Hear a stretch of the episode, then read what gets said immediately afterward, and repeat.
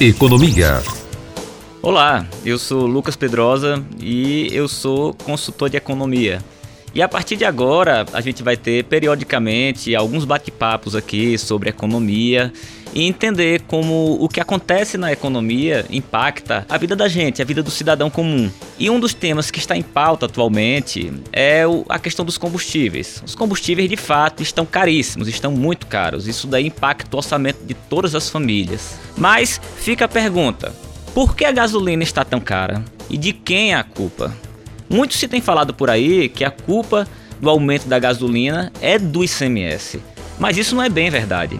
O ICMS é um imposto que incide sobre o valor adicionado do produto e tem uma alíquota praticamente constante para os combustíveis na maioria dos estados, em quase todos os estados do Brasil. A alíquota do ICMS, ela não subiu em praticamente nenhum lugar do Brasil. O que subiu foi o preço dos combustíveis. De fato, o valor arrecadado no ICMS aumentou, mas isso não é a causa do problema, é a consequência. Não podemos confundir a doença com os sintomas. A doença real é o aumento do preço do petróleo, dos combustíveis no Brasil. O aumento do ICMS em cima disso é bem pequeno. Assumindo que o preço da gasolina fosse de R$ 4,50 em março de 2020 e agora tenha passado a ser R$ 7,00, o ICMS extra que incidiu nesse aumento de valor foi de somente cerca de 67 centavos, considerando uma alíquota de 27%. As principais causas do aumento dos combustíveis, na verdade, foram duas. A primeira é o aumento dos preços internacionais do barril de petróleo, e a segunda é o aumento do dólar frente ao real brasileiro, né, a nossa moeda.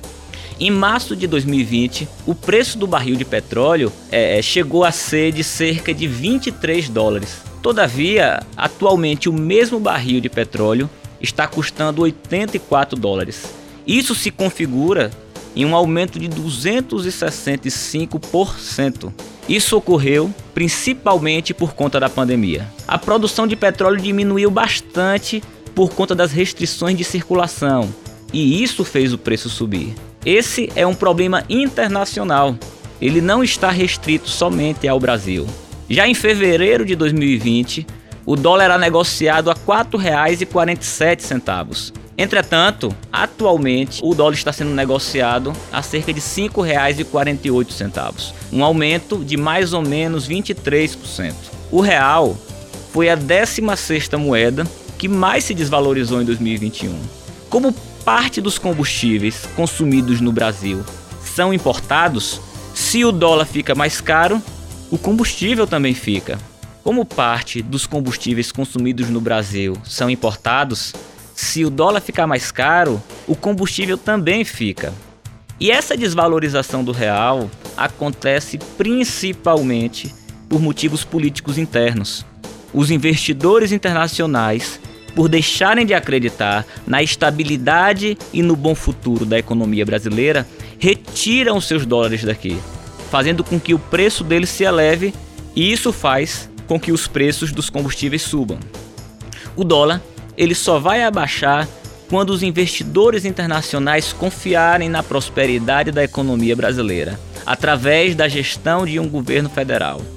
Talvez tenhamos que esperar até 2023 Torçamos para que a produção internacional de petróleo aumente no mundo todo e que o governo federal venha a ter uma política econômica que reduza as incertezas do mercado, para assim podermos ter combustíveis mais baratos. Até a próxima, pessoal.